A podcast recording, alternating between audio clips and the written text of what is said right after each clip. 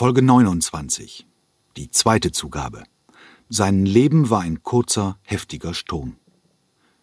Hörfunkfeature S2 Spielzeit.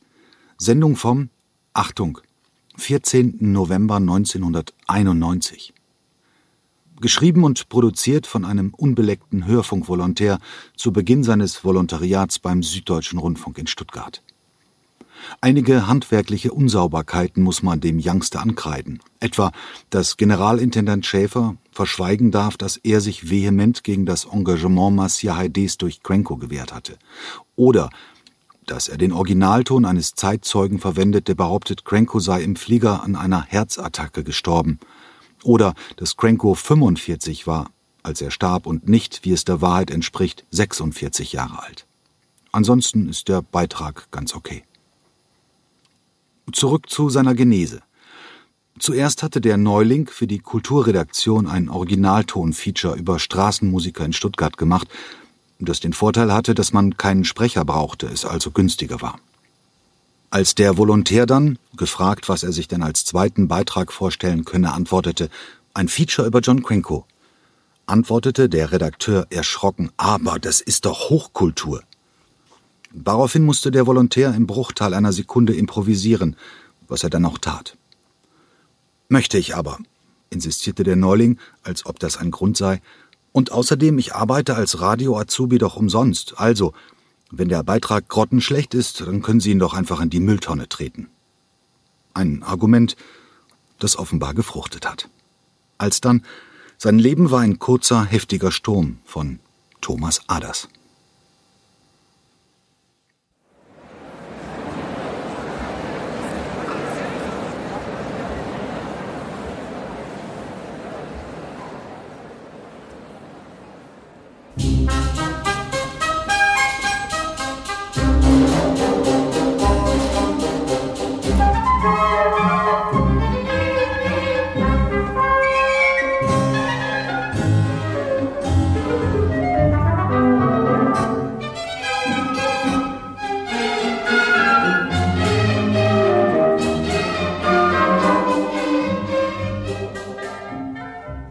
22. Mai 1991. Ballettabend in der Deutschen Staatsoper Ost-Berlin. Auf dem Programm steht Shakespeares Komödie Der widerspenstigen Zähmung. Musik Domenico Scarlatti. Choreografie John Cranko. Gestorben am 26. Juni 1973, wie dem Programmheft zu entnehmen ist.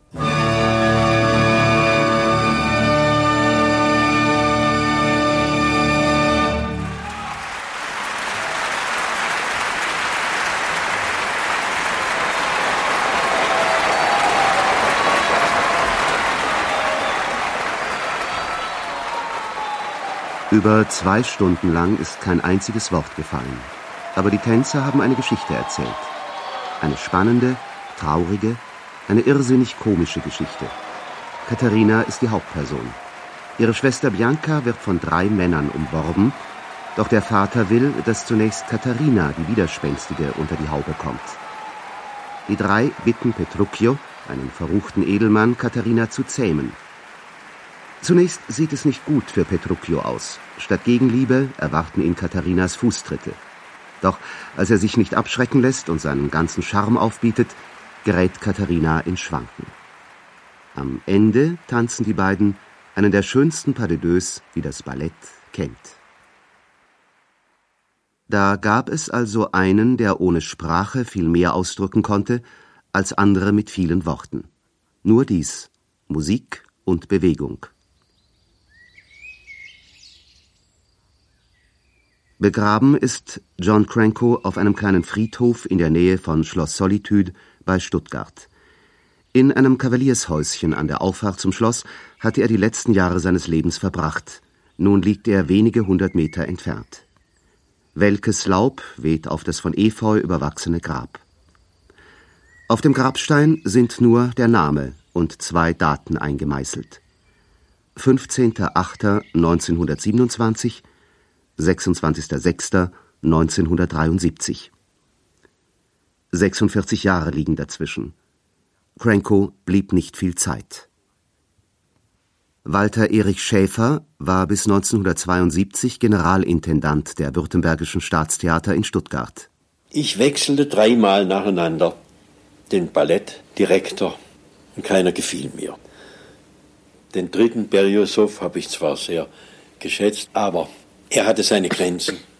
Eines Tages kam er zu mir und sagte, Herr Intendant, holen Sie doch für die nächste Ballettinszenierung einen Gast. Ich muss mal ein bisschen Luft kriegen. Da sage ich, ja schön, wen wissen Sie? Und dann sagt er mir, da soll es zwei Youngsters geben, die recht begabt sein. Das ist Krenko und Macmillan. Krenko hatte Zeit und er schlug als Choreografie den Pagoda Prinz vor. Ich war von Dr. Schäfer eingeladen hier in äh, Stuttgart als Gastchoreograf Benjamin Brittons Pagodenprinz einzustudieren. Und in dieser Zeit habe ich Dr. Schäfer kennengelernt und seine Verständnis und seine Persönlichkeit habe ich sehr wunderbar gefunden.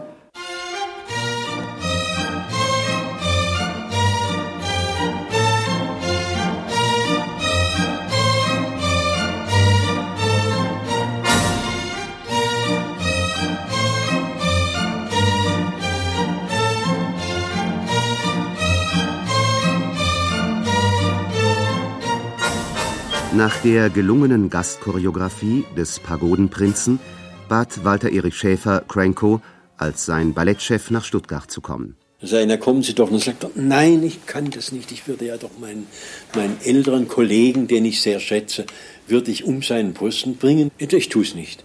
Vier Tage brauchte ich und am vierten Tag sagte er ja. Und dann begann er zu arbeiten.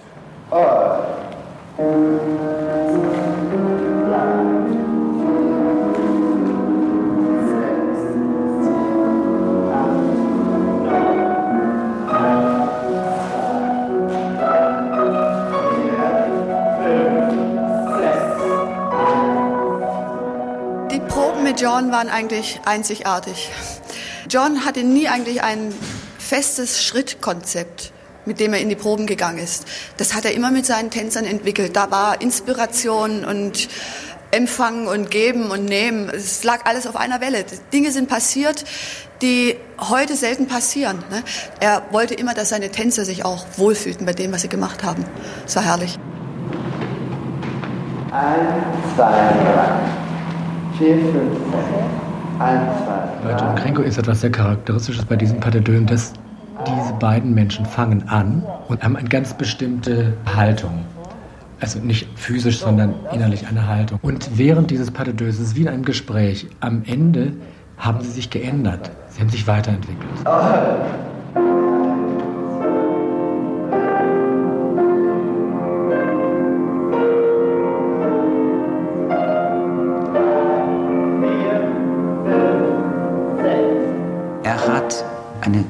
große Suggestionskraft. Denn er wusste die, glaube ich, die bestimmte Qualitäten, die spezielle Qualitäten von verschiedenen Tänzern. Und er hat selber nicht versucht, durch seinen eigenen Körper dagegen zu konkurrieren. Das heißt, er hat nicht vorgemacht, so dass man ihn nachmachen müsste. Es hat unglaublich viel Spaß gemacht, weil er, wie Sie sagten, sehr viel Humor hat, weil er sehr menschlich war in seinen Auffassungen von Choreografie. Drei Menschen, die John Cranko kannten. Drei Erinnerungen. John Neumeier, der zuletzt sprach, kam als Tänzer zu Cranko. Heute ist er Ballettdirektor in Hamburg. Susanne Hanke ist Solotänzerin der Stuttgarter Company und Rainer Woisig Pressesprecher des Stuttgarter Balletts.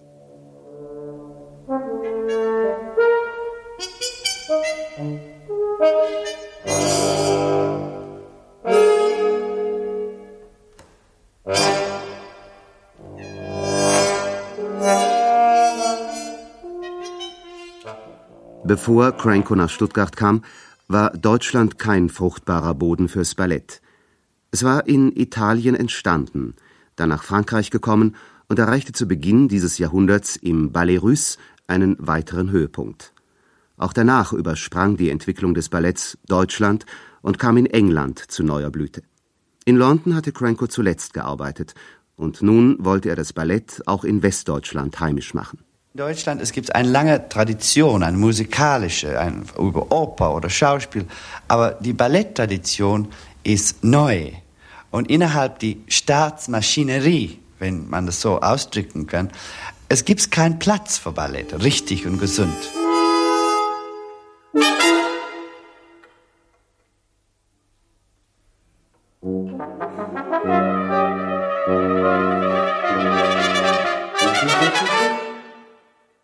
Ich finde, mit, oft mit Ballett begeisterte Leute, die stellen mich immer entweder oder zwei Fragen. Eines, die sehen, sagen wir Schwanensee. Und wir sagen, ah, wenn wir Schwanensee sehen, dann sehen wir der echte Krenko. Aber diese modernen Abende, sie müssen das nur machen, weil die, die Leute sind so verrückt für moderne Ballett. Oder dann hat man genau das Gegenteil. Ah, wenn man das moderne Ballett sieht, dann sieht man das richtige Arbeit in Stuttgart. Aber sie machen nur Schwanze aus Pflicht. Das muss, äh, die Kesse, das muss, der Haus muss gefüllt sein. Und natürlich, ich finde beide wurscht, weil der klassische Ballett ist ein Stil, eine Art zu bewegen, aber es ist Lexikon von aller Bewegungen, die möglich sind für den menschlichen Körper. Kurz nachdem Cranko seine Arbeit aufgenommen hatte, ging Generalintendant Schäfer nach Wien, wo er zusätzlich zu seinen Aufgaben in Stuttgart eine Vertretung übernahm. Ich ging dann nach Wien und hörte eigentlich nichts von ihm. Aber was man nicht sah, er baute in aller Stille ein Ensemble auf. Holte mich mal rüber, äh, sagte, Chef, du musst es mal ansehen. Da ist eine junge Tänzerin, die, die gastiert eigentlich für die Gruppe und ist sich doch sehr begabt. Da kam ich und äh, ließ er sie vortanzen und sagte, Kränke, ich sehe zu wenig. Er sagte, dann sitzt mal vor, da in die zweite, dritte Reihe. Er sagt, das hat eigentlich keinen Sinn. Ich habe Sie engagiert, dass Sie das Ensemble aufbauen. Wenn Sie sagen, die ist es, dann lassen wir's. Und dann sagt er, ja, Chef, ich sage dir, das wird meine erste. Marcia Heide ist das Stuttgarter Ballett.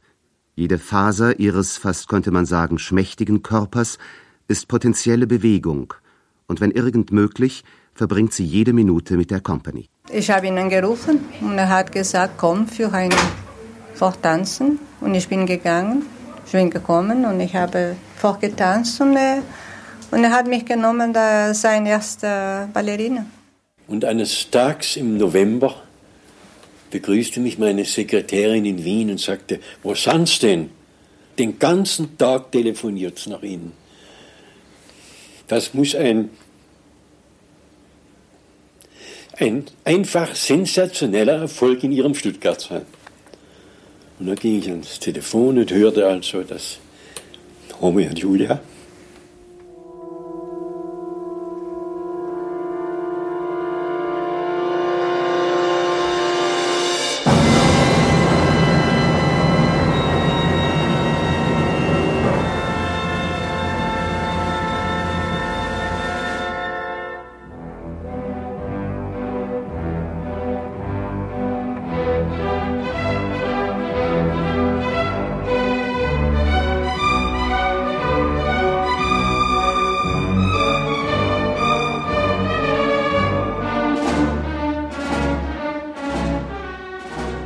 Cranko, Anfang 30, kommt in der Spielzeit 1960-61 nach Stuttgart. Zunächst verläuft seine Arbeit unspektakulär. In der Spielzeit 1962-63 choreografiert er Romeo und Julia. Marcia Heides Julia wird zu der Sensation. Crankos Gespür hatte nicht getrogen. Hier tanzte die begabteste dramatische Ballerina Europas.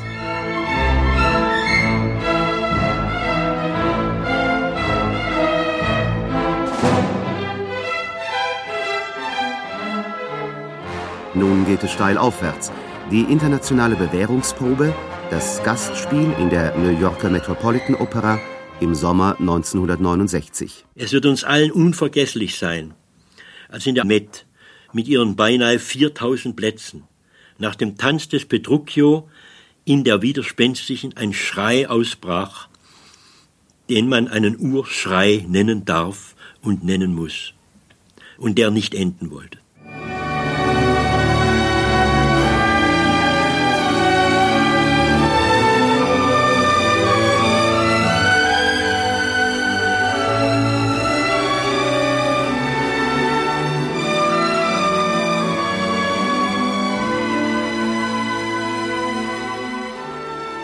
Dann, zweieinhalb Jahre später, im Februar 1972, ein weiterer Höhepunkt. Die Tournee in die Sowjetunion.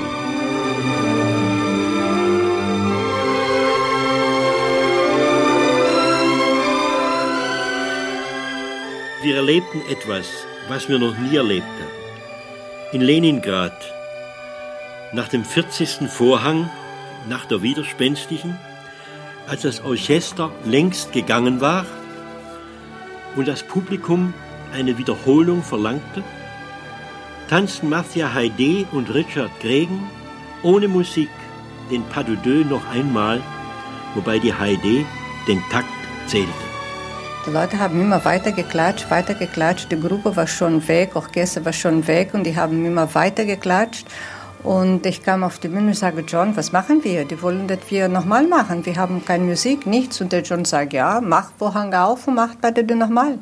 Und dann haben wir ohne Musik ganz der letzte der nochmal gemacht. Das hört sich fast so an, als ob Cranko von Erfolg zu Erfolg geeilt wäre. Ohne Umwege, ohne Unfälle. Ein falscher Eindruck. Immer wieder gab es Choreografien, die nicht die erhoffte Resonanz fanden und bald vom Spielplan verschwanden. Innerhalb weniger Monate begingen zwei von Crankos engsten Mitarbeitern und Freunden Selbstmord. Diese Rückschläge verstärkten die dunklen Seiten von Crankos Charakter. Wutausbrüche, Depression und Alkoholexzesse häuften sich. Es ist ja nicht nur einmal passiert, dass er in eine, in eine Kontrolle geraten ist und wegen Alkohol am Steuer dann den Führerschein abgenommen bekommen hatte ich weiß nicht wie oft, aber es bestimmt, also zweimal erinnere ich mich, dass da plötzlich autolose Zeiten ausbrachen und irgendjemand ihn immer holen und bringen musste.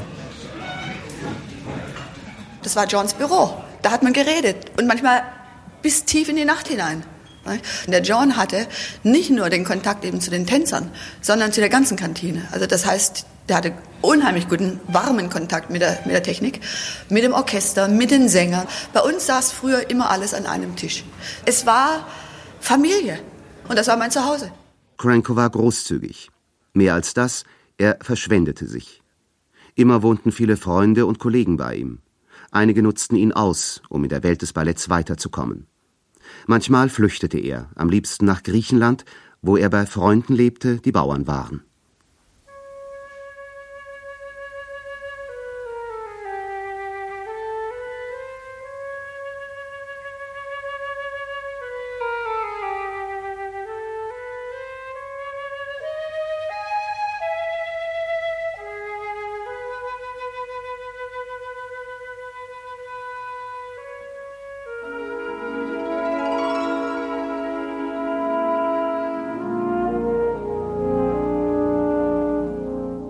Zeitweise ganz unauffällig und dann plötzlich tat es einen Schlag und da tauchte also in einem schreiend großkarierten Jackett auf oder ich weiß noch, dass er mal einen pinkfarbenen Mantel, einen pinkfarbenen Trenchcoat-Mantel aus England mitgebracht hatte. Den hat er sich dort machen lassen. Und in New York hat er Applaus entgegengenommen in der Met nach Poème de l'Extase mit der Fontaine in einer bodenlangen goldenen Jellaba, die er sich, glaube ich, aus Tunis mal mitgebracht hatte. Was ist der Stuttgarter Stil? Und ich sage eigentlich, wir, unser Stil ist kein Stil zu haben. Jeder Tänzer muss ein sensibles Instrument sein, fast wie eine Messe von einer Chirurg, das genau das richtige Schnitt machen kann und dann sensibel ist, Balanchine als Balanchine zu tanzen, Cranko als Cranko oder Robbins als Robbins. Ich finde nichts Furchtbares als ein Ballett, der sein eigener Stil hat.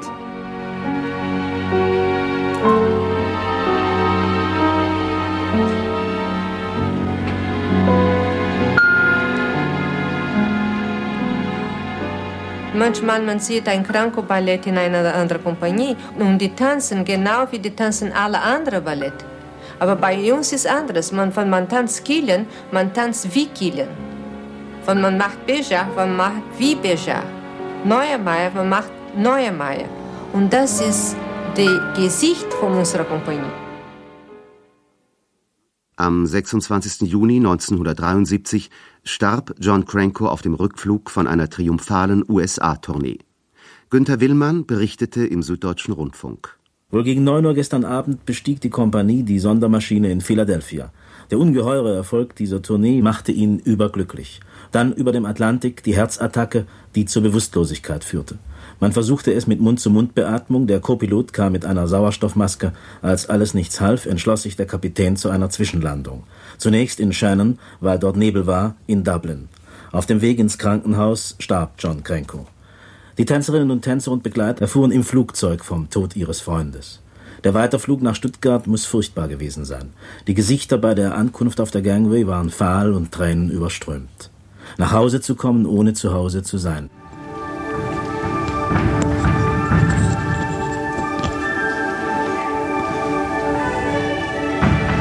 What was the line with Marco and Chris?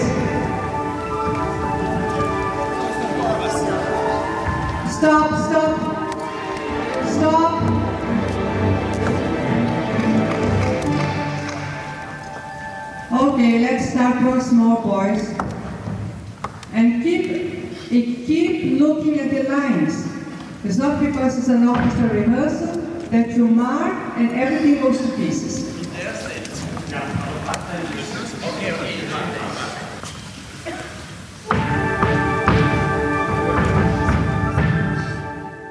Heute ist Marcia Heide Ballettdirektorin und Nachfolgerin Crankos. Sie probt mit der Company für den Ballettabend Hommage à Stravinsky.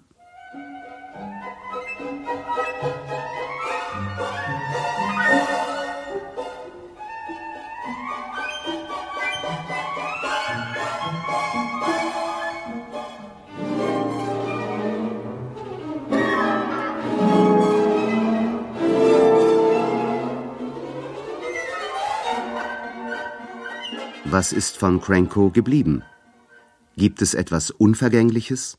Das Bleibende war eine ungemeine Begabung für Bewegungen und war eine, ein ungemeines Wissen um das Wesentliche. Er sagte mir mal, weißt du, da saß man in der Kantine. Da stand ein Glas mit Tee. Das steht hier. Gut, hier kann es jeder packen. Dann schiebe ich es weiter.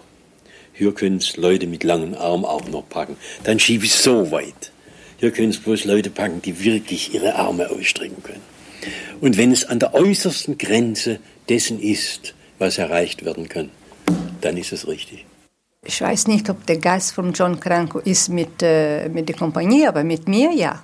Mit der Richard Craven ganz bestimmt. Mit der Rainer ja. Mit allen, die haben mit John gearbeitet, der John ist noch da. So das bedeutet, wenn wir noch seinen Geist bei uns behalten, das bedeutet, dass der bestimmt mit der Kompanie ist auch da. Auch bei den anderen, die haben mit ihm überhaupt nie gekannt oder mit ihm nicht gearbeitet.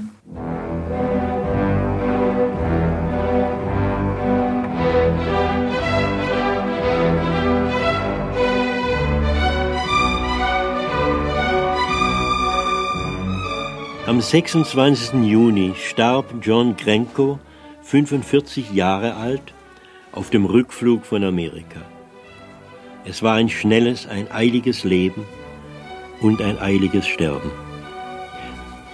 Es gibt solche Leben, die von Anfang an auf Eile eingestellt sind. Das von Georg Büchner zum Beispiel. Ein Leben, das ein einziger Sturm war. Ein Sturm wie sein berühmter hessischer Landbote. Ein Sturm, heftig und kurz. So war auch das Leben von John Grenko, ein solcher Sturm, symbolisch endend im Flugzeug, das mit 900 Stundenkilometern über den Atlantik hinbrauste.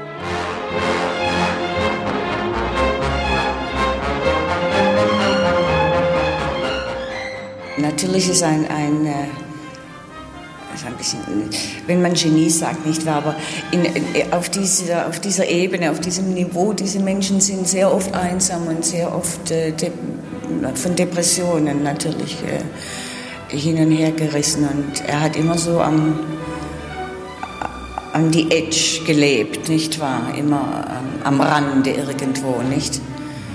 Das war seine ganze Persönlichkeit, nicht wahr? So hat er gelebt, so wahrscheinlich hat er auch so sterben müssen, nicht wahr?